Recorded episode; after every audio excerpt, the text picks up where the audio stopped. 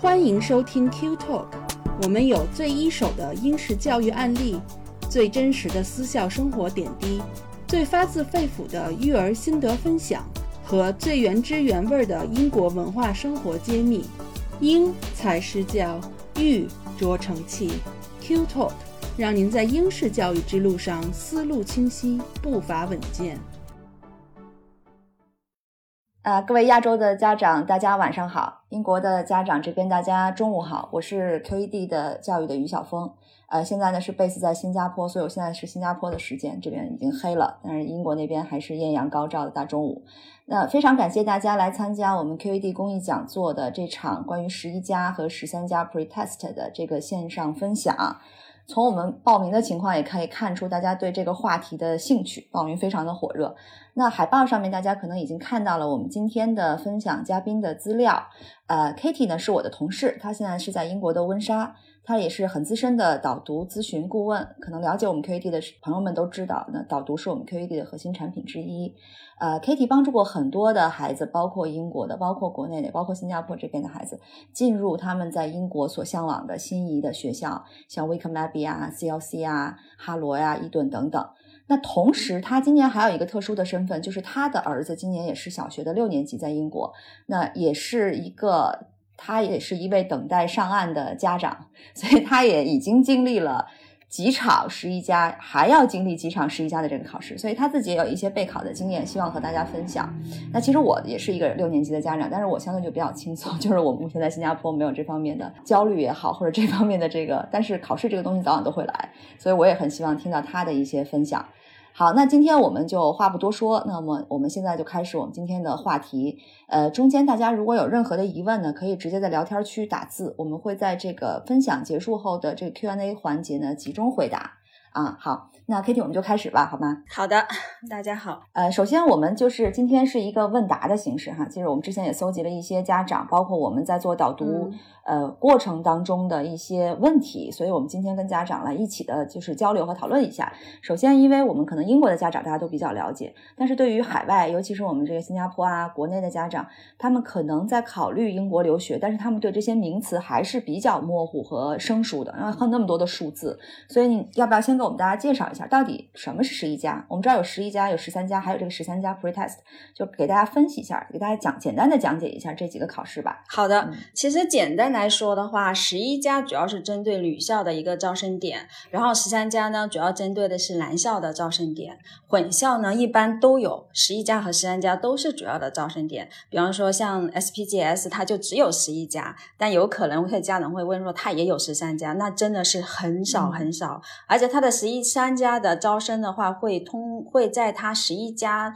呃，考试的时候的 waiting list 你们去选择的，所以呢，它其实就不不能叫做一个十三家的招生点。所以像这些女校基本上只有十一家，然后像那些男校，比方说伊顿呐、温彻斯特、哈罗啊这些男校呢，就只有这十三家的招生点。所以这就是为什么会有十一家和十三家。然后呢，十三家的 pretest 的来源，就是因为你男生在申请十三家的时候呢，你需要做第一轮考试。这个这个就叫做十三家的 pretest，它也是在十一家的考试的时间一起考试，就是说在六年级的十到十一月份进行十三家的 pretest 的考试，只有这个十三家 pretest 的成功拿到了十三家的学校的 conditional offer 的这些学生，才被邀请去参加真正的十三家的一个考试。所以呢，这就是大概的区别。也就是说，简单说，十三家 pretest 和十一家是同时发生在一段时期的两个考试。对，十三家 pretest 是为男孩十三岁进入耶奈做。第一道关口的把关的一个考试，而十一家是私立学校女校的一个最关键的考试，对吧？对我前面有提到，因为有混校，它有十一家和十三家，所以呢，你也可以有一些学校是被允许，哪怕是女孩，你也可以申请十三家的这个 pretest。如果你是申请一个混校的十三家，那么你想在五年级就申请，这个也是可行的，也可以来参加学校的十三家的 pretest，一样的拿到 conditional offer，只是这个很少，很少进行，因为他有的学生会觉得比较麻烦嘛。其实只有针对那种像男性的那种学校，像伊顿、温切斯特这种学校，它只有十三家，那么它就是一个一定要参加的十三家 pretest 和十三家的一个考试。也就是说，十一家和十三家的 pretest 这个其实是两个相对最最最为重要的一个考试节点或者考试吧。嗯，十三家，也就是十三岁的那个，针对于其他的女校，在十三岁到底有没有名额愿意入，其实还要看。这个学校各自的政策，所以其实学校它有没有对对是的。好，那我们说完这个考试，那其实家长最关心的话题就是我们的家长可能来自不同年龄阶段哈，不一定都是六年级的家长。那到底我应该是从什么时候开始准备这个十一家考试？有人说不要太早，有人说要要早。那到底是什么？你认为是什么是一个最好的开始的时间呢？嗯，对，其实这个呢也是可以从呃自己的例子上感受来说吧，因为我们家其实也是从三年级的暑假。就开始了有这个意识的这种，呃，说要准备十一家，其实那会儿也没有想清楚，它应该是十一家还是十三家。但是呢，我们是有意识的这样准备。然后这从三年级到现在六年级呢，我的感觉来说，其实是越早越好。你怎么说？因为不同年龄段它会有不同的准备的东西。你比方说三年级的时候，你你可以培养孩子的学习兴趣啊，你可以就是培养孩子的阅读的习惯呐。这个习惯培养好了，你到四年级、五年级，你在面对。呃。更繁重的考试压力的时候，你就已经有了一个基础了，你就会比别人轻松很多。然后呢，三年级你也可以呃适当的培养，就是说带领孩子去跟不同的人去沟通。其实这个是一个很好的锻炼你面试的一个能力。就有的人很很害羞，他不知道怎么样跟呃成人或者跟其他的人开通一个沟通。那你如果等到五年级再开始的话，那压力会更大。他在面临备考的同时，还要去解决这些本身的一个问题。所以其实三年。年级来说的话，是一个比较好的点。呃，为什么呢？因为如果你在十一家或者十三家的时候，你想要给他申请音乐奖学金，那你如果等到五年级，你肯定就已经晚了。所以三年级是一个比较好的准备开始的时间。你可以考虑清楚他的一个兴趣爱好，他有没有计划呃参加音乐奖学金，需不需要参加体育奖学金，他的特长是什么，这些都是可以呃发展下去的。然后呢，我也建议，就是除了阅读以外呢，和这些兴趣爱好呢，我建议也是可以让学生在。三年级的时候就做一下 verbal、non-verbal 的这些相对应的一些书，呃，这个时候呢，你就没有必要逼着他一定要呃说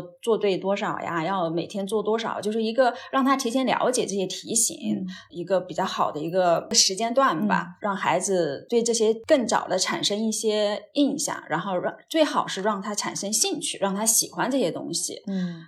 呃，我觉得还有一点最重要的是，即使是三年级的话，也要开始注重孩子的一个学习成绩。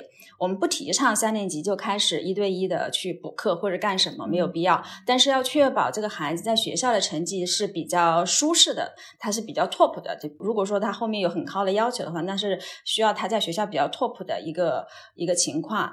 这样子的话，孩子就会在学校他玩的也也也很开心，他学的也很自信，这对他的一个自身的培养也是很重要的。也就是说，你觉得三年级应该是最好的？无论是其实，我觉得我们家长也有一个。感觉啊，就是孩子他肯定是越大，他的时间就越少的。是的，就你在一个越压缩的时间下，越要去以高要求的方式去让他备考，你作为家长来讲也是很紧张的，作为学生来讲就更紧张了。其实三年级相对七八岁，其实还是个相对比较宽松的年纪。是在这个年纪，像你说的，可以培植一下他的阅读习惯，可以去培养一下他和人的交流谈吐的这个能力。呃，锻炼一下，为面试做一下基础。当然，他自己不知道我是为面试做基础，他只是在培养他的一些能力，潜移默化当中培养一下他的交流能力。另外呢，就是让他对这些题有一个概念，不需要做多对，但是有一个概念，这样在之后他会不会排斥，他会有一个习惯。是的。所以说，我觉得就是三年级，确实我也同意你所说的，在一个相对宽松的时间内，让他在不了解的情况下，其实就已经开始了这个准备，可能是他一个最好的状态。对对，没有必要就是说，呃，一定要跟孩子强调。哦，你要你你你马上就要开始十一家了，或怎么怎么样？我觉得没有必要那么早的去强调这个东西，让他有一个紧张的心理。但是可以潜移默化的让他慢慢的提升，呃，为为以后做准备。就是家长心里得知道他这个点儿他应该要做什么呢？其实这个是对孩子比较好的一个安排。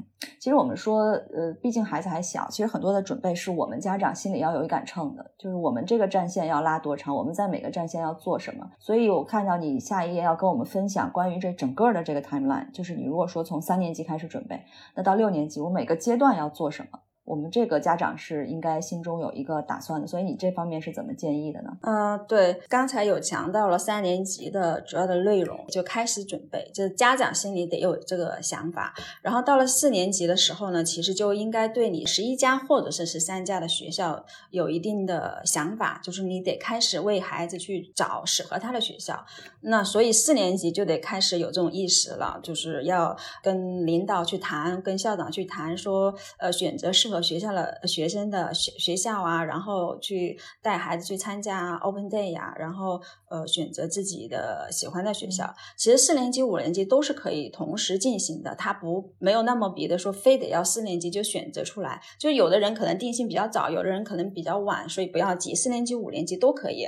是一个在选择，然后在适合的一个阶段，但是你同时需要去准备的，因为你六年级第一学期就要参加考试了，所以四五年级是开始需要呃准备十一加的知识点呐，然后呃一些训练的题目啊，一些有规律的对你的目标的一些学校的备考是要正式开始了，然后六年级的话就其实就是一个最后的冲刺阶段了。呃，我的经验来说，说实在话，因为我其实能理解，因为不管他你的战线是从四年级开始还是五年级开始，对于孩子来说，他的压力都在六年级这个时候。我不提倡你到六年级的时候再一，还是说，呃，你要逼着孩子每天要刷多少题啊，每天要干什么？我觉得前期如果准备好了，那孩子到这个时候，他就应该就是一个考试的时候，不管这个考试什么时候来，他都能够很从容的去考试。我觉得这是一个最好的状态，不是说我明天考试，我今天得要再接着冲刺。我觉得知识这些东西。已经差不多都形成了，你再多刷两道题，也不一定说你就能够最后成绩就好。我觉得还是要轻松的心态去面对考试，所以呢，提前规划是完全有必要的。嗯，好。我这儿也注意到，你说五年级要备考这个 UK set，你要不要把这个方面简简单介绍一下？这个是我要特别强调的，这个是对于海外的学生来说非常重要的。如果你的孩子是一直在英国上学的话，那这边的学校是不需要你提供 UK set 的成绩。但是如果你是海外的呃学生的话，那么你需要准备一个 UK set 的考试。UK set 的考试是英国私立学校对海外学生一个。入学选拔的一个考试，很多学校都把 UKSAT 的考试呢当做申请的条件之一。呃，所以呢，这个考试是从学术的水平，不管是你的学习能力还是英语的水平，一个综合的一个考试。然后 UKSAT 的考试呢，包含了三个部分，第一部分是推理，就是有文字推理呀，呃，非文字推理，还有数学、数字推理等等。然后第二个部分呢，就包含了英语的听力、听力和阅读理解。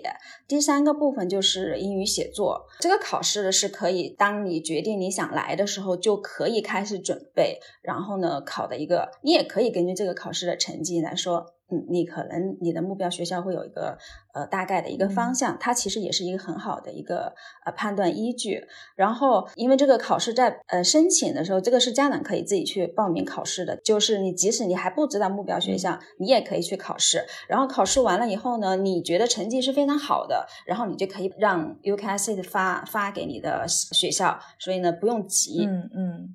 然后我们这里头其实有很多考试，关于考试的名词，比如说六年级这第一轮考试，就是这几个名词：CAT four 呀、CEM 呀、ISEB 啊。那我们要不要也一个一个的介绍一下？然后每个考试的重点是什么？那么考试之间的相同点和不同点，或者说考试之间主要的不同点和难度的这个水平到底是什么？好，这个其实很多人都会问。其实像我们讲到了 CAT Four 这个考试，这个是一个认知能力的考试。在英国私校，其实有很多学校是就是每年都会给孩子做一次这个 CAT Four 的考试。然后这个考试出来以后，有一个非常呃完善的一个表格给到呃就。他留出来人分析你这个孩子的很多能力，你的学习能力，你你以后的未来的就是你的方向是什么，他都可以给你一些建议。然后呢，CAT Four 考试呢主要分为四大块，有文字推理、数学推理。有逻辑推理，有空间推理，然后呢，考试的时间大概有两个小时，呃，共分为八个部分进行，每一个部分都会规定不同的时间。反正还是蛮难的一种考试，但是也是很有意思的。然后 PPT 上显示的是一些呃一些例子，就是说这个这个，就比方说你的呃文字推理它是怎么进行的，或者数字推理是是一些什么样的题型，大家大概有个了解。然后我们再看一看下一个，就是我想把这三个都讲完了以后呢，然后再分析一下他们之间的就是他们之间的差别。嗯，你看 CM 的考试就可以看得出来，它。呃，分为三大块儿，一个是英语，一个数学和还有一个分析能力。所以呢，你看得出来，它里面有有英语的呃阅读理解，有单词的分析，然后还有数学的一些基本的基础的要求。所以呢，嗯，这个里面不单单考的是 reasoning，它还考你英语的阅读和数学的一个能能力。这个里面数学它不单单是运算，或者是那种说。嗯，找规律不？它是真的是数学的考试，就是应用题的考试，知识点的考试。所以呢，它是对你的文字推理能力以及你英语和数学的基础都有很高的要求。然后下面我们看一下那个 ICB 的，呃，ICB 的 test 的的目的呢，其实也是呃学校未来筛选学生是不是具备这个学校的一个要求的。学习能力和潜力的一个测试，它包括数学、英语、文字推理和非文字推理。你这里就可以看得出来，CEM 和 ICB 的区别，它都有英语和数学。但是呢，ICB 可能会更对于 reasoning 这一块会更更广泛一点，因为它包含了 verbal 和 non-verbal 所有的。嗯，这个是我们之前的 ICB 的题型，它包含了呃之前说的英语，然后数学 verbal 和 non-verbal，然后英语又分为什么呃阅读理解，然后又呃有一些语法的。那么最新新的，其实也有家长跟问到说，呃这个新的题型有什么不一样？你可以翻到后面两个 PPT 是最新的，就今年二零二二年。的一个 ICB，它考的内容，你看英语它分为它里面就不分三块，就分两块，一个就是阅读理解，然后呢再有一个就是 grammar。其实它虽然只是一个 grammar，但是同样也包含了你所有的。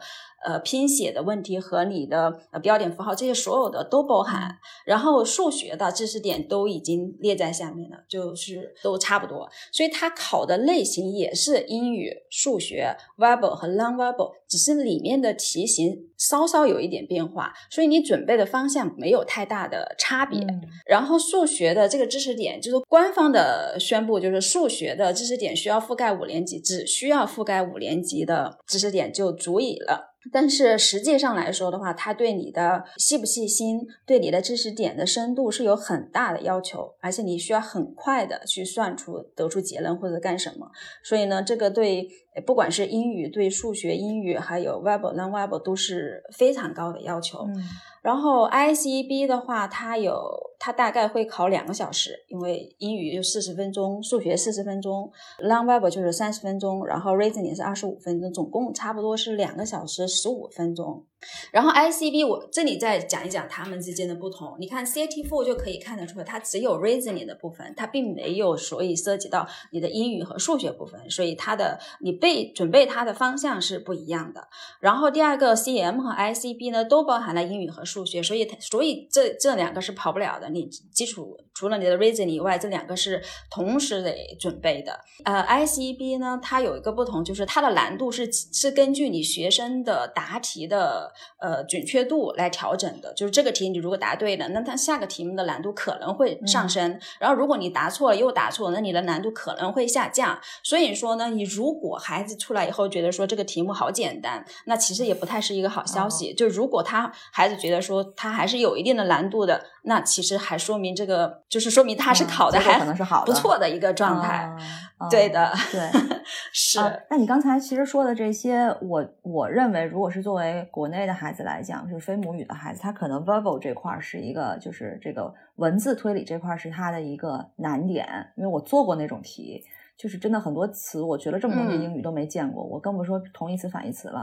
所以，对，所以你这个在 verbal 准备上，你有什么你有什么分享呢？其实之前有提到，就是说让孩子阅读，这个是这个是其实主只要你开始接触英语，那所有的学校所有老师就会跟你说，你要多阅读，从小开始阅读，这个词汇是慢慢会提升的。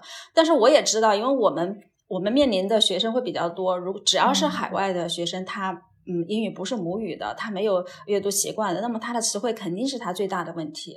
那么目前来说的话，你要应对这个考试也不是没有办法，你可以突击，就是突击去背单词。其实这个是我们不提倡，但是为了考好它，你也是没有办法的一件事情。我们是有这种专门针对十一加的一个词汇的那个卡，其实那个是很好的。即使是英国学校的老师在十一家备考的时候，他也会让家长让学生去准备这个卡。那他是什么意思呢？就比方说你在开车，你在干什么的时候，你就拿出来看一看，就是家长跟小朋友一个互动、一个好玩的一个状态来学习这些词，这是一个方法。但是如果我们前面没有累积的话，你很急的去做这个，那除了背，没有其他的。没有捷径可以走，他就是要背。然后他一张卡片上，基本上一个单词，它的反义词、近义词都会搜罗在这个里面。所以你你其实是是一个是一个很好的一个一个的一个卡。工具给到孩子去背，是的，它还很厚一叠，你要把它背下来哈，那么你词汇量会增加很多。但我我必不得不说，因为你背单词这个东西就是就是一个突击考试的嘛，那你你你的背诵，你这个你也知道背诵，你要真正记住它，你就得要反复反复的嘛。那你这次考好了，你后面也是一样，要要多阅读，然后。争取把这些东西是变成一个根深蒂固的，然后呢，就就不会有太大的问题。嗯，阅读习惯还是很重要。当然，突击的时候也可以用卡，就像我们的 GRE 的红宝书，你那背完了、考完了，你可以把红宝书扔了。但是这只是一个方式。啊，另外就是我还是有数学有一个有一个那个问题，就是你刚才说可能 ICV 数学你的肯定要深一点，就是你如果要考伊顿哈罗，那你不可能准备完五年级的知识点就可以了的吧？对吧？而且 ICB。这个难度也是很大的，所以关于这个数学是比较容易拔难度的这种。你觉得你在数学的准备上要要？不，就是我觉得，我觉得数学说句实在话，其实我们家孩子最开始刷这种数学，就是拿那知识点。我后面可能接到有不同的书，它的知识点的难度会不一样的。嗯，就是你一个知识点可能是同一个知识点，但它的深度不一样，那就是确实是对于他们四年级、五年级孩子说，就是就是需要很难的。那我们其实之最开始我们也很稍稍会有一点问题，就是哦，为什么你这个知识点也不知道，那个知识点也不知道？即使我们教了一遍，他可能在在下次做做还是会不知道。其实后面我就给他安排了一个我们的一个老师，叫 Roger 老师给他上课。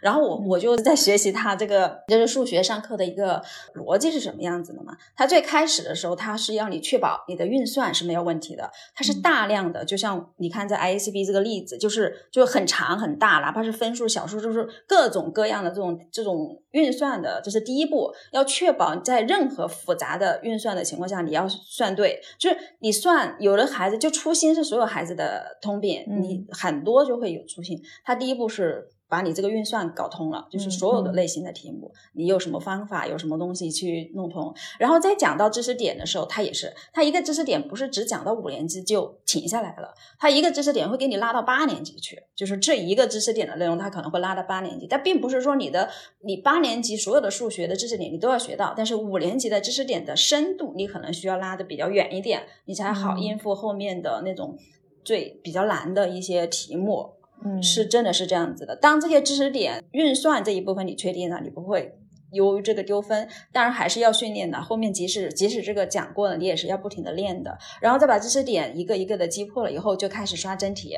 嗯嗯。其实不单单是 ICB，不管你是十一加、十三加，女校、男校，你的数学、英语就是必必考的嘛，这两个跑不了。所以呢，你不管就备考这个，就是得这么做，是要刷的。嗯，对。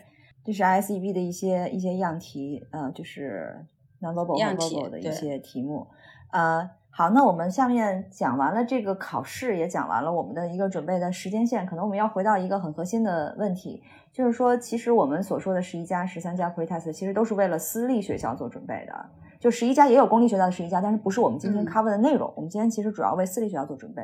那我们也知道，不同的私立学校其实有它不同的考试的流程。考试的难度、考试的要求，是还有面试的这个环节，所以其实你在去考选择这些就是要考什么的时候，你首先要确定的第一个问题，其实应该是我选哪些学校去报名。我报了名，我才会知道我要按照这个学校的要求来进行我的备考。所以这就是涉及到一个问题，就是怎么来选学校。因为英国有那么多的私立中学，怎么去选我喜欢的学校？对吧？对，嗯，就是前面已经提到了，就是学生在四年级的时候呢，是可以约自己当前的校长或者是我们的导师来做一个导师评估。那这个你时候呢，就是对孩子有一个，其实也同时也让家长对自己的孩子有一个更深入的了解，他的性格、他的学习、他的呃他适合的学校。其实我觉得我们都是做家长的，你平时看到他最多的也就是一个成绩，也就是说你的你的英语、数学好还是不好。有的学校还没有一个分数，像我们一样，就是根本就不会有考试的。你你你不你你其实不太清楚他到底在学校属于一个什么。级别的就是你什么 level 的学生，或者是他是一个什么呃什么样的人，就是什么样的适合什么样学校，所以你必须要找找你的学校的校长去聊，或者是跟我们的导师去沟通。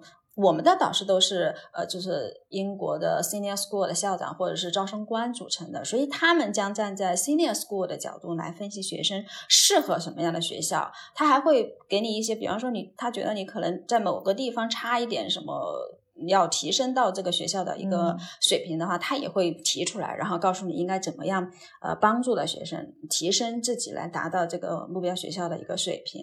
所以总的归结来说的话，你可以呃找当前学校长去聊，然后也可以安排这些导师跟孩子去做评估，然后呢再带着学生去访校。然后其实这里要说的一点的话，这个访校呢就并不是。呃，我我那么多学校，我他有 open day 我就去，他有 open day 我去，不建议带孩子去参观太多的学校，他会很混乱。所以呢，家长也是可以做一部分筛选，然后呢，再带嗯，就是孩子一起去，最终确定自己心仪的几所学校，然后就可以了。嗯，那这个时候如果带孩子太多的、太频繁的，可能孩子自己也疲了，他可能也不知道他要选哪个了。说实话，其实很多的学校就是，呃，从校舍啊，或者是设备来看、设施来看，都是很优秀的。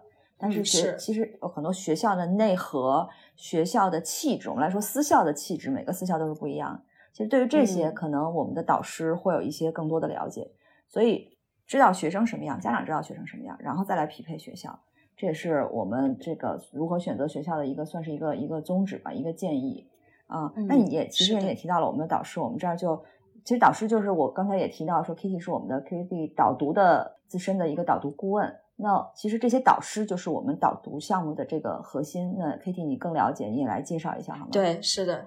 嗯，这里讲的呢，主要是我们的一些代表，比方说 Chris 和 Helen，他是比较全面的，因为他们的职位决定了他们有这方面的经验。比方说 Chris 啊，他也是以前伊顿的 House Master，他面试了很多学生，他知道伊顿要找什么样的孩子。他也是我们英国私校的校长 s h a b o 的前校长，所以呢，他是可以就是跟孩子通过沟通，然后了解到孩子的一些情况。如果他需要有进一步确认的话，他会随时联系我，然后安排一些额外的测试，然后。后最终的目的就是为了找到适合孩子的一个方向。然后 Helen 呢，你看他是以前呃前 Build House 的校长，然后在以前呢也是 SPGS 的英语老师，所以呢他会在注重英语的情况下呢，同时会。哎，给他一些很好的建议，因为呃，Bill House 的那个那里面的女孩子要申请 SPGS 或者是其他的学校，他都是所有孩子他都很清楚，他都给出很很宝贵的意见，所以他对我们的学生的话都是一针见血，能够指出来很好的。然后 Fiona 和 Roger 呢，他就分别偏一个是偏英语，一个是数学。然后 Fiona 是呃英国私立学校的一个呃学习总监，他是总管这个十一家、十三家的这个。Pretest 的这个。呃，学习的一个呃总监，然后他同时也是英英语的主任，而且他对十一家、十三家非常清楚。他不单单是说 SPGS 啊或者威亚这这些呃 top 的学校，他也送很多小孩去 Brighton 啊，去呃 Epson 啊，去到呃很很甚至有很好的一些 grammar 的 school，所以他的经验非常丰富。然后他测评学生的英语会从全面的英语语法、标点符号，然后阅读理解这个孩子的阅读能力型。行，就是有的孩子你可以带领他做完阅读理解，他然后孩子可以拿到答案，但是有的是自己做他就有问题的那种也是存在的。他可以分析出来这个孩子在阅读上面需要什么帮助，写作方面需要什么帮助，是一个非常全面的一个。英语的一个导师的这个角色，然后 Roger 呢，就是对我觉得，如果 跟我跟我们合作比较多，那肯定就会知道他是英国非常顶级的学校，比方说 SPGS 的数学的主任，然后还有很多这种考试的的试卷是由他出的，因为我们家孩子就跟他呃上数学课嘛，所以呢，他经常会跟我们家孩子开玩笑说：“嗯，今天给你一份我来出我出的题目的试卷，然后看看你得了多少分。”然后他反馈出来的东西就很搞笑。然后他他比方说你你前面的给一份试卷给到孩子做，然后呢做完了以后呢，他就会告诉你你得了多少分儿，他会同时告诉你说：“哦，我们有学生去年呃。”拿到了什么什么学校的 offer，考了多少分儿？你跟他相比是什么什么样一个水平？就是这种东西就会让家长看到，真的是就能知道他的问题在哪儿。如果是一些很小的那些不应该错的问题，他也会 highlight 给家长说，你家孩子会需要注意这个这个这个这个。反正就是我觉得还是就孩子学的很开心，然后他也嗯他教的也很开心，然后我觉得他们合作的就是很很愉快的一个状态。这是我们典型的导师。其实我们提到的，就是虽然 Katie 只放了四个照片，但我们的导师队伍可不止这四，我们只是这几个典型的几类导师的一个代表。比如说上面的两位，其实是以前做了很多年的校长工作，所以他会从校长看学生的这个角度做一个 general 的评价和匹配。而下面两位导师呢，是从学科辅导或者学科加分的角度进行更多学科方面的指导。所以这个导师其实虽然都叫导师，但是他们还是有各有不同的。那具体的导读项目，大家最后可以加这个 KT 的二维码，然后呢继续进行更多的咨询。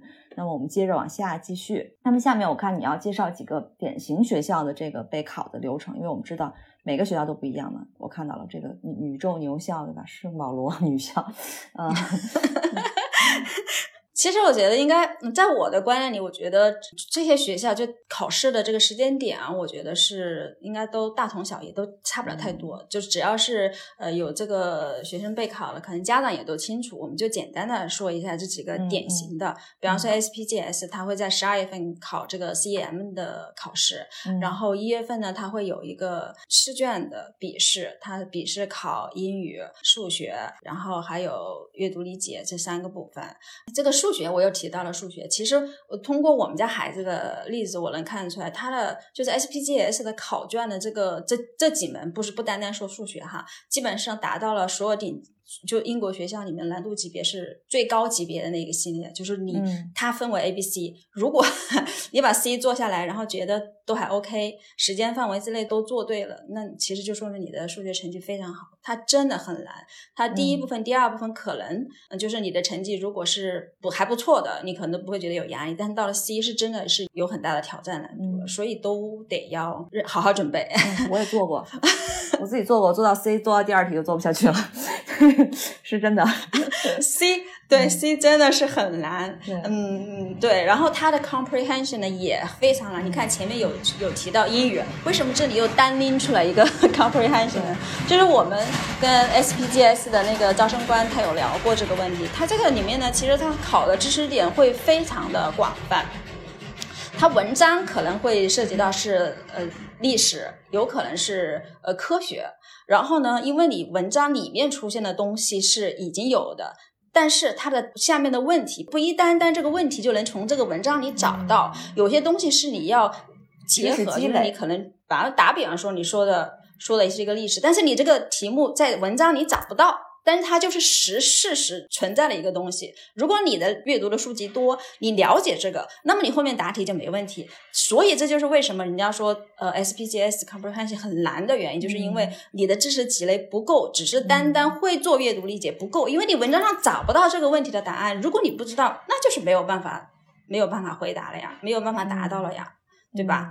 对。呃，然后第。二轮考试的笔试过了以后呢，就会邀请你面试。面试完了以后呢，基本上在二月份之前，二月份差不多二月份的时候，就会给你一个结果。嗯，这个面试是一对一对吧？一对一的每个人几分钟对吧？对对对对，没有小组。哎，对，S B，哎，对对，他他不是小组面试，他就是一对一的，大概十到十五分钟或者二十分钟都有可能。嗯，好，那下一个我们看下一个学校吧。下一个 Abbey，这个也是比较典型的。嗯，一个考试的一个流程，比较典型的技术技术旅校吧。然后他考的，他第一轮考的就是 CAT Four，第一轮考了，第二轮因为都是在十一月份。他这个不一样，就不一样在他 CAT Four 并不是一个筛选的过程，你考参加完 CAT Four 以后呢，就会。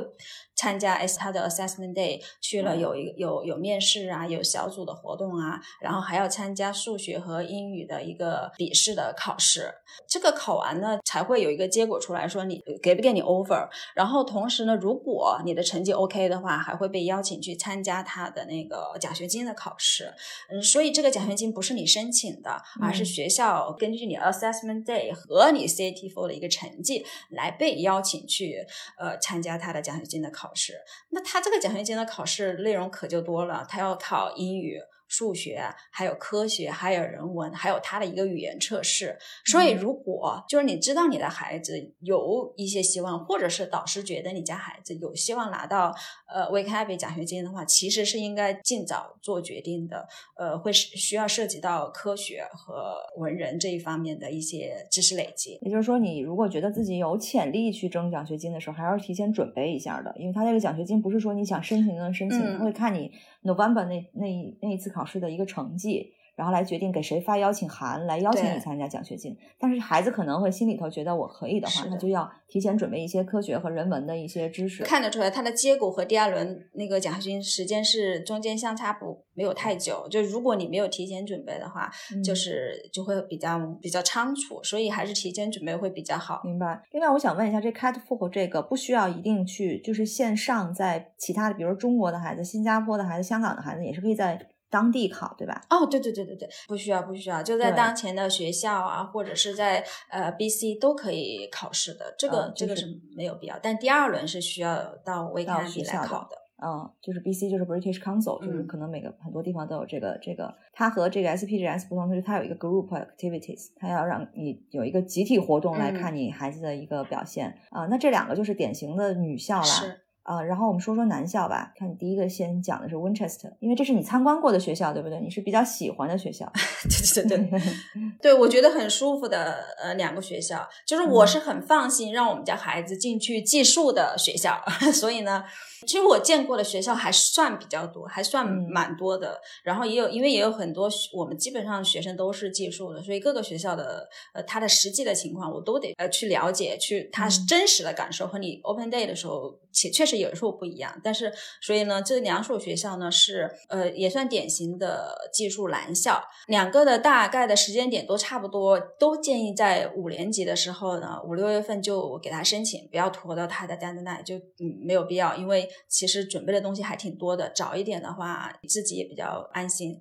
然后就是五年级的五六月份去申请，然后六年级的十到十一月份呢就要完成我刚我们上面讲的 ICB 的这个考试。呃，这个考试完了以后呢，这两个学校就有一点不同，就是 Winchester 会被邀请和你自己选择的 House Master 去做一个面试。然后这个面试过了以后呢，学校就会给你发 conditional 的 offer，所以呢，这个是他的一个 pretest 的一个流程。然后到了八年级的时候呢，你还需要去参加他他自己的一些考试，比方说奖学金。如果你有一些其他的奖学金，你可以申请音乐啊、体育啊，呃，然后学术啊，然后他自己的一个考试，一个 Winchester entrance 的一个考试，过了以后才会有一个最终的 final 的 offer。给到学生哦，我这儿有几个问题啊。男校我们知道，你就是十三岁 Year Nine 入校，这些牛的男校都是让你五年级末就要截止报名，对吧？一般都是五年级的那个学期的夏天，甚至可能会拖到这个暑假的某一个八八月九月，但是一般都是那个时点。对。但是呃，这个如果早报名，如果三年级就报名，和他五年级报名有什么区别吗？没有说早报名早。没有，一切还是取决你考试的结果。就我们也有学生 SPGS，就是是最后一天把这个信寄给他，就是最后一天报名，他也考上了。但也也有，所以这个跟跟你是你报的晚和早没有关系，但是是可以让你自己的心理上是有一个一个确定的。我有这个纠结的过程，你看出来，因为温切斯和伊顿其实它都属于很好的那个技术的男校，对吧？都是十三年级，一个大一个小，一个怎么样？那你你就这个其实对家长来说也是。很纠结的，你到底选哪个，或者是两个都选？嗯，其实你决定下来了，这一刻也就完事儿了，你没有什么太大的压力。要不然你就一直在纠结这个问题啊，就是你你万一错过了，你万一错过了，你就你后面就很麻烦。对，我觉得能为 Winchester 还是伊顿来纠结的家长，其实也是幸福的家长，对吧？有的家长直接根本不用纠结。另另外，我还有一个问题，就是在六年级这个时候要 interview，这个 interview 这个面试不涉及任何的笔试内容，也就是说，Winchester 其实你只要考 S ISEB 一轮笔试就可以了，对吧？ICB 我我之前上面我不不知道有没有提及到，它就是一个它是一个机考，它不是一个笔试，它不能叫笔试，就是机考。对，Winchester 就是 interview 这样。我这这里可以提一下的是，有它是跟自己选择的这个 House Master 进行进行面试，就是 Winchester 很很好玩的一点就是它跟其他学校不一样，当你申请这个学校的时候呢。呃，如果去参观过这个学校，你可能都知道它有不同的 house。其实它会有很多这种 house 给你选。那你选了这个 house 呢？那到时候面试就是你申请的就是这个温切斯的这个 house 的一个十三家。所以这个 house 的 house master 来给你做 interview，他是有决定权，你能不能进，能进还是不能进的。也是个一对一的，对吧？是，它是一对一的。有一个时间。OK，那我们看下一个，这个就是伊顿的一个时间线吧，它的一个考点。伊顿跟温切斯特不同，就在它第一轮过了以后呢，它不叫 interview，它叫 assessment。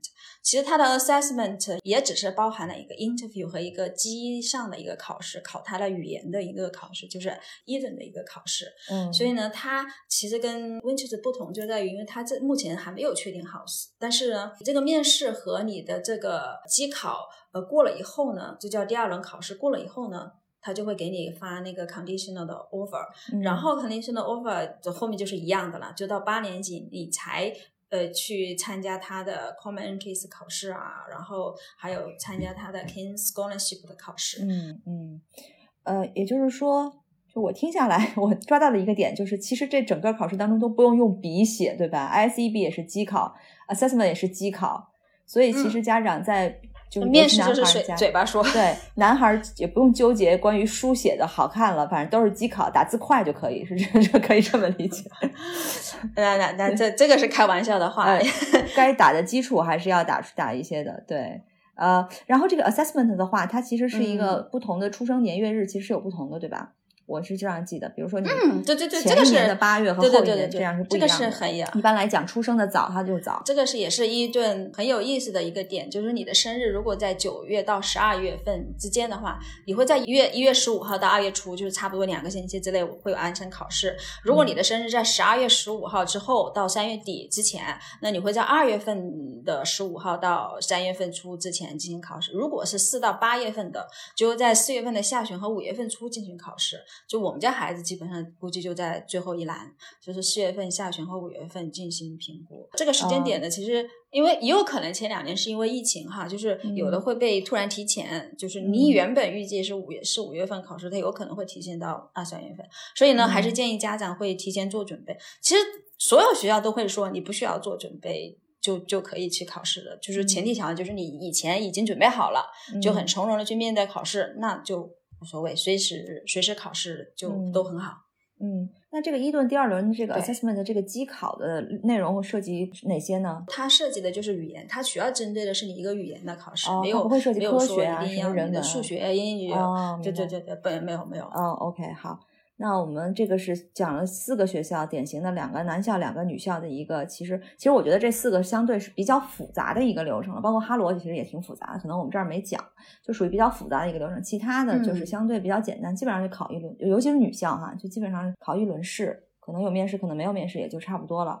那我们就说到这个面试，在所有这四所学校，包括很多的顶级的学校、头部的学校，我们都会说到这个面试的问题。其实最后可能定乾坤的就是那个面试。你的表现对很多学生的经验都是这样的，面试是非常重要的一个部分。嗯，所有人的感官考上了的，还有老师的这个经验出来，就是面试非常重要。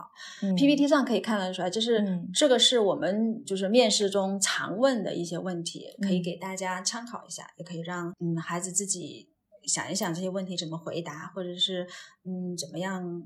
回答更好，嗯，然后呢？其实我觉得面试吧，就是大多学校都会说你不需要去准备。我的观念一直也是这样子的，就是不提倡过多的面试培训，但前提条件得是你就是你已经有了很好的沟通的一个能力，嗯，然后你的知识是储备是够的，就是不管人家什么话题都能侃侃而谈，这个是没有问题的。嗯，然后我们的面试培训大多就集中在，比方说你跟人家回答问题的时候，你需要眼睛看着别人，就是很重要的一个点。嗯，然后你。你不要有太多的小动作，或者是你晃来晃去，或者干什么，这些都是不好的一些呃给人家带来一些不好的印象的分数的这些东西，因为这个不属于一个原则性的问题，这只是让你呃有更好的礼仪。我们的面试培训也会问你一些。问题也是模拟面试的场景，就是问问题，然后你回答。但我们不会告诉你应该怎么回答，没有这个东西，没有人应该怎么回答，因为每个人都不一样，他的经验也不一样。所以呢，他会引导孩子应该怎么样清晰的给到答案给到面试官。就很简单的一个例子，比方说他会问你，你最喜欢的科目是什么？大多会来之后想说哦，我最喜欢是数学、英语。那他你你比方说你回你回说我最喜欢的是数学，完了这句话完了，但是这句话完了也可以也算是一个好的答案，就是你至少给到人家一个明确的答案，但你不会说我。不太确定，I'm not sure 什么说什么，这这种 模棱两可的这种答案就不可能就不太好。但是你如果一个完善一个答案，他可能会引导你说，哦，你说你喜欢数学，那你能不能解释一下你为什么喜欢数学？然后说我举个例子，就是一个成功的，比方说你喜欢什么什么呃科目，他说我喜欢数学。那你说，那还他接着会说，他因为数学，呃，让他就解决出来一个问题，或者是解决问题的时候呢，他会觉得有很有成就感。因为数学其实就是，呃，除了我们说的算术，那其实就是解决问题的一个过程嘛。你体会了这个数学的这个感觉，这个兴趣，那他确实是觉得很 enjoy。我因为我也很明白。然后你再接着你会说，哦，我参加了什么，呃，各种数学竞赛，拿到什么奖，这这个这个流程就很顺。比我告诉。呃，面试官，我喜欢数学，很清晰的一个答案，然后告诉他为什么我喜欢，然后还有例子证明我真的喜欢，我也认真学了，我也拿到了奖，或者是我也参加了什么 club，这都是一个很好的一个流程，有很好的一个面试要注意的一些东西。所以呢，我觉得是就有必要的，但也不是必须的。所以要根据每个孩子的不同来建议他是不是需要安排一节、两节、三节、五节，或者是如果他的知识储备不够，他需要人更长时间的帮助他知识积累，那个就不叫完全是 interview 的一个面试，那个是提升你知识的一个储备的一个过程。嗯，所以呢是不一样的，就不同的孩子有不同的安排。嗯，对你这儿是列了一些 general 的 interview 的问题哈，就可能。我刚才看到有人反映说，可能不是很清楚，没关系，我们会可能把截图到时候发在群里。那你这儿也列了几个非常就是 stretch 的，让孩子去有点发散的。我看到这些问题好像呃，让我很 stretch 啊，我也不知道该 怎么回答，就是类似这种问题。对，真的很有意思。像这种，就其实你知道吗？就为什么会有分两种不同的问题？其实最开始上来跟肯定都是问你一些很 general 的问题，他得让你放松，然后他也有相互有个了解，有了了解过后呢，他觉得就。想要问你一些更深入的问题，有我们也有学生面到说什么，呃，什么东西应该是什么颜色？那你他说你告诉我，你认为它是什么颜色？只没这个答案，没有标准答案，这些都是没有标准答案的呃面试。你只要能说得出来一二三，你为你觉得他为什么？你的思维越发散，他其实越喜欢。就是你的创造能力好，就面试。所以面试不单单是只只你会做题就解决了，它其实是考你一个当下的一个你。临时的反应，他又考察你呃反应能力，又考虑了你的想象能力，这个是所有学校都会找的。你有创造力，你有想象力，这些孩子他不愁不能把你教成一个好的学生。所以面试是非常重要的一个环节。嗯，面试主要看的是潜力，看他的未来，对吧？笔试可能是看他的一个积累。就是我觉得你你刚才所说的这个这个面试的培训有没有必要？其实我也觉得礼仪和这仪态和 manner 这些东西是必须要去培训的。如果这个孩子真的是，比如说眼睛坚定的看向对方，穿什么样的衣服，有什么样的动作，手怎么搭，其实这些东西虽然我们觉得好像有点繁文缛节，可是他在面试，在那种学校的面试当中，在那么多的竞争者当中，他就是可以让一个孩子脱颖而出，或者让孩子在面试官的心中留下印象。那这些都是可以通过培训做到。那对于这些问题的，我们培训是不会给你答案，但是会引导你去。怎么这样去组织你的答案，去把你的积累表达出来，让面试官看到你。其实我记得我以前跟你聊天，你也说，在这个环节的考试，其实不光是对学习的考试，不光对于学习能力的考试，它更多的是一个对人的全面能力的考考核。这就是为什么这些顶尖的工学要安排这个面试环节，做最后的这一道关口的这个把握。所以我觉得还是面试这个东西确实是，其实不是玄妙，其实是有迹可循的。嗯，所以这个各位家长关于面试的一些细节的更多的培训的细节的问题，也可以在之后跟 Kitty 继续的探讨啊。我们今天的时间也是呃有限，这个很这是很多家长关心的一个 话题，就是你你备考这么多年的一个 推荐的一些材料，教辅材料，对吧？嗯，也双十一了，这个大家对这些其实选一下。其实这些确实是我们家孩子自己用过的，像他三岁，其实他确实是三岁的时候我就自己买了。三年级不是三岁吧？自己跟他一起做。呃，sorry，年级，你这个三岁开始备考是有点 早。然后就，三年级然后就对，然后我们就一起。三年级开始，三年级开始就是没必要那么早了，到到真也没必要。人家玩的时候还是要让人家呃好好的玩的。这题目其实我不知道，就是家长有没有自己有没有一起做过的。就是我我说实在话哈，verbal 我真不喜欢，就是它里面的词汇它真的是很麻烦。但是那个 non-verbal 我是真的很喜欢。我也做过这一 套，那个 non-verbal 会真的很喜欢。其实这套的难度不是很高的，它是属于简单的。对，这就是为什么让你三年级做，它真的是简单。即使是你三年级去做。你也会觉得简单的一套题目，但它并不是没有用的，它可以很好的让你熟悉题型啊，它就是让你产生兴趣啊。就比方说，哎，这个东西做着做着，妈妈，我还能不能再做一个？你明白吗？你这种感觉，你明白吗？就是就是为了让他 喜欢上做东西。嗯，对对对，对我能不能再做一个这个？就是你就觉得它其实是有价值的。不没在乎他，一定要人家难，没有必要。人家就是刚开始培养这种兴趣非常好，这种题型熟悉了，然后呢，这种自信心上来了，他就会越来越好。即使是后面遇到难的，你就讲一讲，讲一讲，慢慢的不就接受好了吗？补充一下，这一套就是现在新加坡的好多学校的入学考试其实是用的这里头的题啊，也是我前两天跟家长交流的时候他们跟我讲的。所以这套题其实棒的这个对低年级来讲还是。挺有用的啊！这一套是 CEM 的这个这个 GC CGP 的这个题，这个图可能这个 CGP 啊，对，其实 CGP 对不太清楚，但其实没所谓。其实说说实在话，就是我我介绍这几个东西呢，这其实你就是结合它的难易程度，像 Bond 它就是简单一些，像呃 CGP 的它难度会稍稍偏呃上偏上一点。然后呢，就是让你刷知识点，让你刷一刷这种体感。其实只要你去搜 CGP，它肯定有一些更新的版本。本就是数学、英语、verbal、non-verbal，然后它还有一个 study book，它你一个 study book 里面就是那些知识点，就这四门学科的知识点，然后很多还涉及到科学什么，就是我上面提到，如果你你需要备考，就如果他有兴趣，即使不考试，他这个教材也是个很好的教材，你是也可以拿来给孩子去呃掌握这些知识点，然后去做训练的。为了让孩子暑假的时候不要那么无聊，其实都是可以做的。嗯，即使你是不去考试的一个过程，你可以看看五年级的那一个，五年级那一套也是我自己买回来我自己做了的。然后它难度确实是蛮难的，就就它数学，因为我我我比较喜欢数学啊，这些图形的这些。这些东西嘛，也不得不说哈，这些书籍都是挺贵的。然后呢，但是它还是蛮蛮值得的，里面的知识点啊，然后训练题是蛮有意思的。其实很多人都会在问说什么书是最好的。其实也有一些书对写作什么的很有帮助，它很条理的告诉你它应该怎么怎么样。其实这些东西，如果你们有需要的话，也可以随时联系我，因为我觉得有些书它。它就其实不管哪一本书，只要你好好把它用了，把里面的题都弄懂了，嗯，我觉得就已经是足够了，它就值得了。这本书不一定说你非得要第一次做你就拿满分，然后你就只你只要把错题改正过来，嗯，然后就就可以了。选好一本书，然后就好好的让孩子去学习去做，我觉得都是有价值的，都是有效的一个学习的过程。嗯，铅笔做，铅笔做完了擦一擦，还能留给老二接着做，对吧？就是循环利用。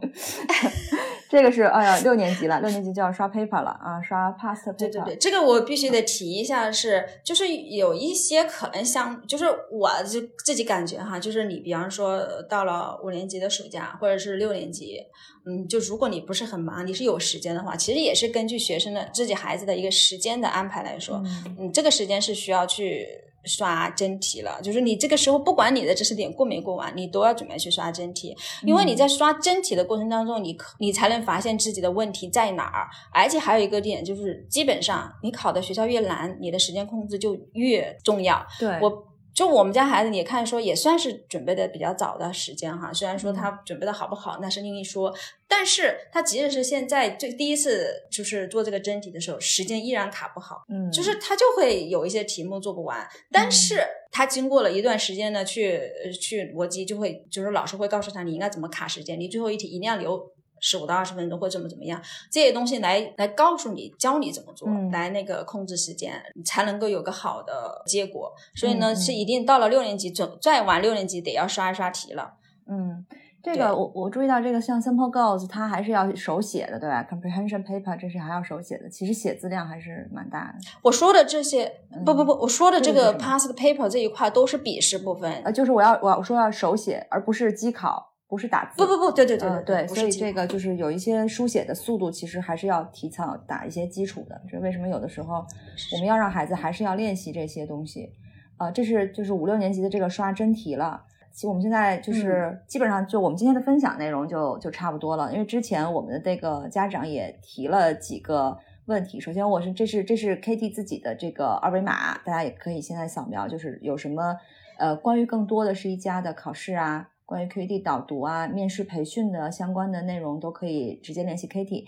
呃，另外呢，之前其实我们也在群里收集了一些问题，呃，我这儿也跟大家就是让请 Kitty 解答一下。比如说第一个就是家长问的问题，就是这个有什么网站可以直接购买几大公学的真题？啊、其实我知道，因为我我说实在话，我是就是我是收集了很多很多这种十一家、十三家这种题目，在网上，嗯，然后在网上呢会查了很多，其实呃就很多是确实很多，很多学校都会都把这些试卷上传到网上，你能找到你就能找到，你找不到基本上这就说明这个学校不提供。那这个时候就是不提供的网站，你你你就没有必要去强求。但我们有一些没有的，网上没有的，也是因为我们自己积累起来的。就比方说我们孩子参加这个呃学校的考试，那么这个试卷不就积累出来了嘛？就是就是这样慢慢积累一些、嗯呃好的学校的一个试卷，然后就每年这个积累的过程。但我想说的是，不用强求说非得要你考那个学校那一个学校那一个学校完全不够的，就是你的备考本来就是面对不同，不管你是一个学校还是不同的学校，他出的题都不可能是说你真题里面出过的题或怎么样。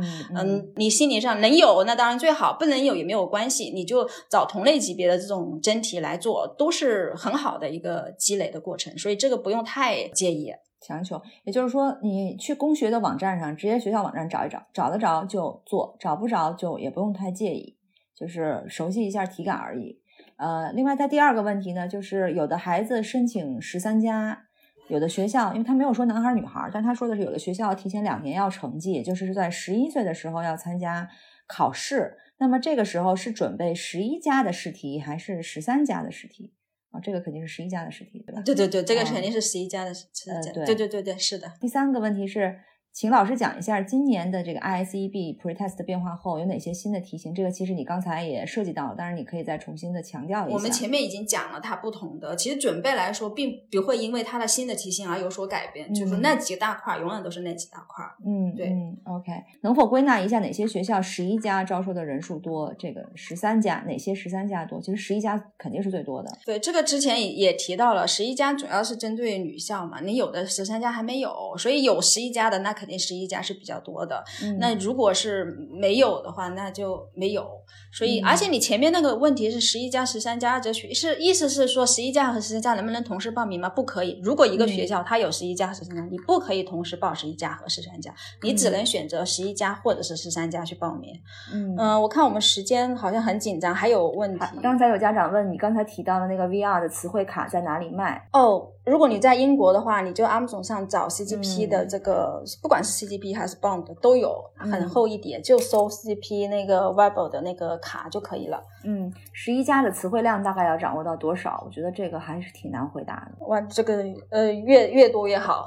嗯，就 说实话，因为我们家孩子从是很小就开始开始喜欢阅读的，但他的嗯词汇量他依然会觉得，当然也不不能算差，但是也不能到 top，所以这个东西就是越多越好。嗯，这个也有之前有一些学校有总结过，大概最好最少是三千吧，就是可能我们不可能掌握那么多，但是你想一想，一个3000词延伸 出来的同义词反义词加起来，其实也蛮多。你想一个词卡这样就有六个单词嘛，六七个这样一个单词。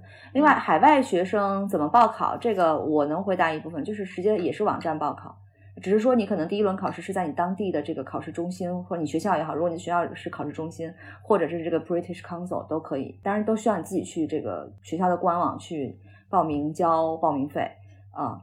呃，因为我前两天还听一个家长说，其实我们可以做这个的。对我 Wickham Abbey 的这个这个报名还蛮流畅的，而且如果是当然，如果你自己觉得有难度，包括英文啊什么都可以找我们。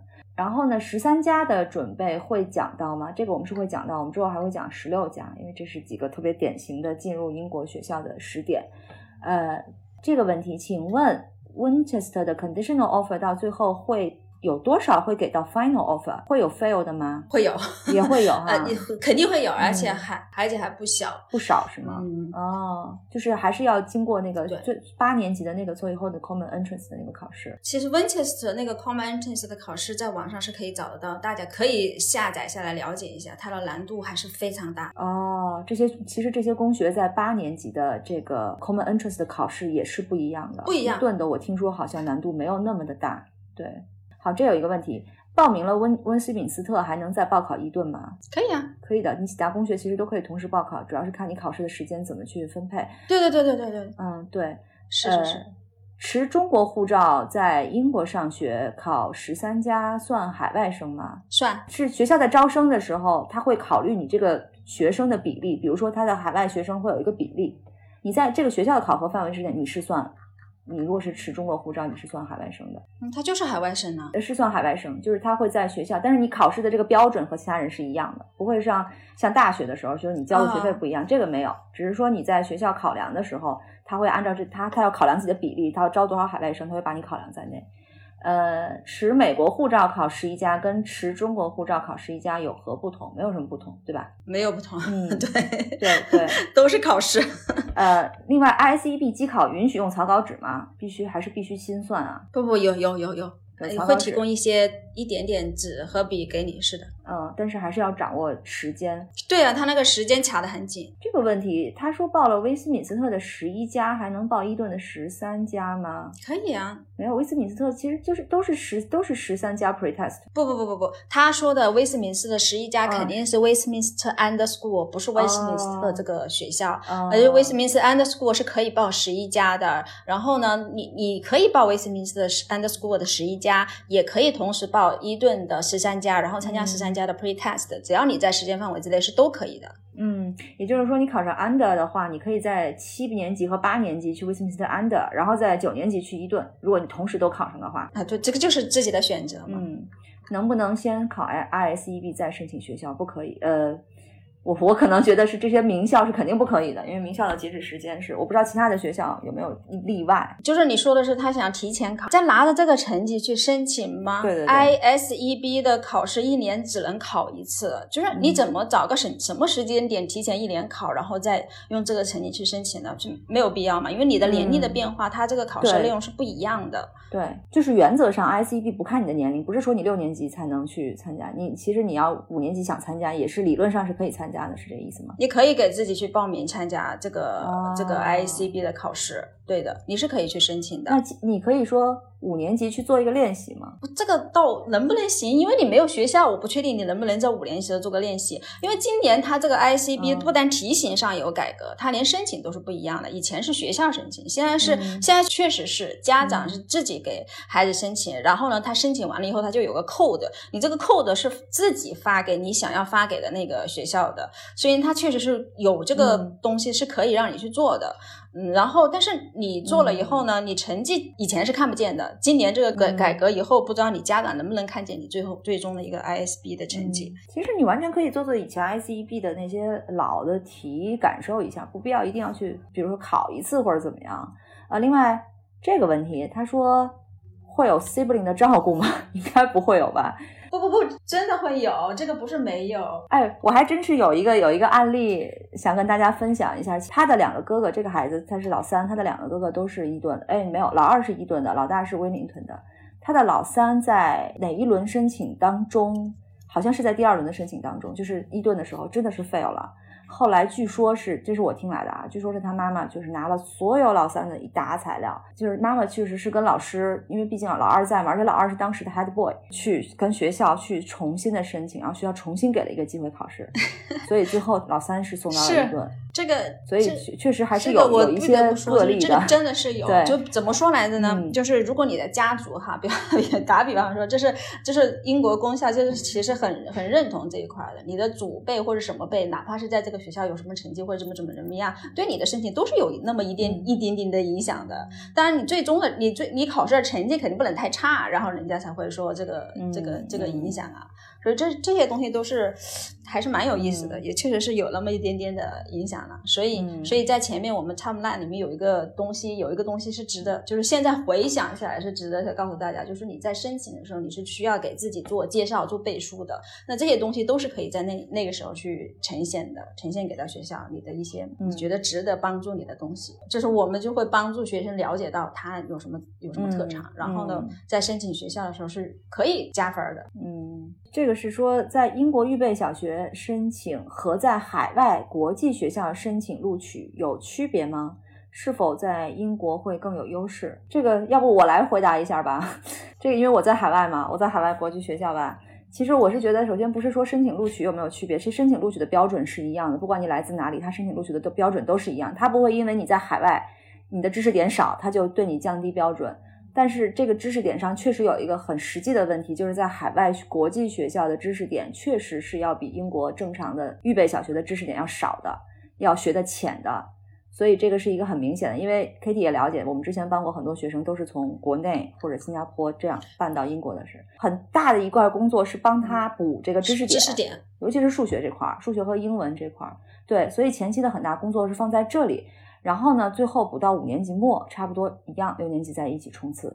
但是从学校的角度，他在录取的时候，他不会看你的是从哪儿来的，他只会看这个孩子的本身的潜力和他自己的成绩。呃，I I S E B 在国内能考吗？有考点吗？可以啊，他在国内的 B C 也是可以考，都是可以考的。British Council 或者其实有的国内我我知道。你像新加坡的很多国际学校，本身学校里也他自己对对对，学校如果学校他学校如果是这个考点的话，他其实是可以申请的。对对，其实不太需要什么，就是一个计算机和一个安静的环境。嗯，有的有的学校说你在学校考会，孩子会更踏实，因为你去 British Council 毕竟是一个全新的环境嘛。所以这个大家也可以跟自己的学校，如果你在海外的话，不在英国的话，可以跟自己的学校了解一下。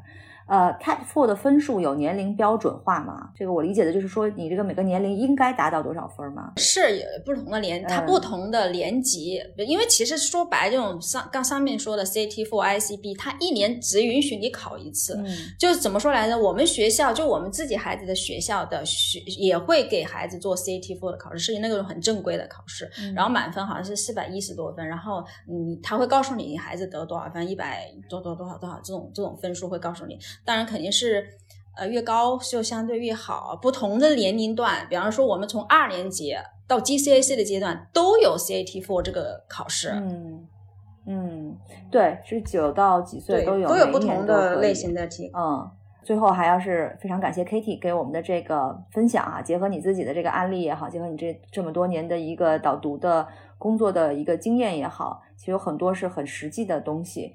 呃，当然，我想很多家长可能有更多的话题想跟 Kitty 聊，这个大家可以加他，然后后续再去聊。然后我们之后针对这些考试呢，也会单独做，比如说十三加、十六加单独的这个公益讲座。呃，大家也可以关注我们的公众号 QED 教育，或者呢联系 Kitty 问更多的细节都可以。那我们的公众号是 QED 教育，大家可以直接点击关注，所有的信息都会在那上面，包括我们这期讲座的文字稿也会在上面。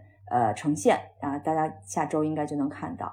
另外，这期讲座呢，我们也做了这个语音的链接。如果有大家有错过讲座的，可以找 Q Talk，我们叫 Q Talk，很好记啊，Q Talk，找到我们的这个 Podcast 播客来关注我们，我们会把所有的语音信息放到上面。另外呢，PPT 的截图也会在群里呃。发送，大家也注意一下收款群的信息。好，以上呢就是我们今天的一个分享。再次非常感谢大家的这个光临，也感谢大家的这些问题，希望呢帮助大家解决了很多的疑惑。那也谢谢 Kitty。好，我们今天的这个这个分享就到此结束了，谢谢大家，拜拜，拜拜，拜拜。Q Talk 是由英国 QED 教育集团主办的，讨论英国教育与文化生活的一档播客节目。希望我们的节目对你会有一些些帮助。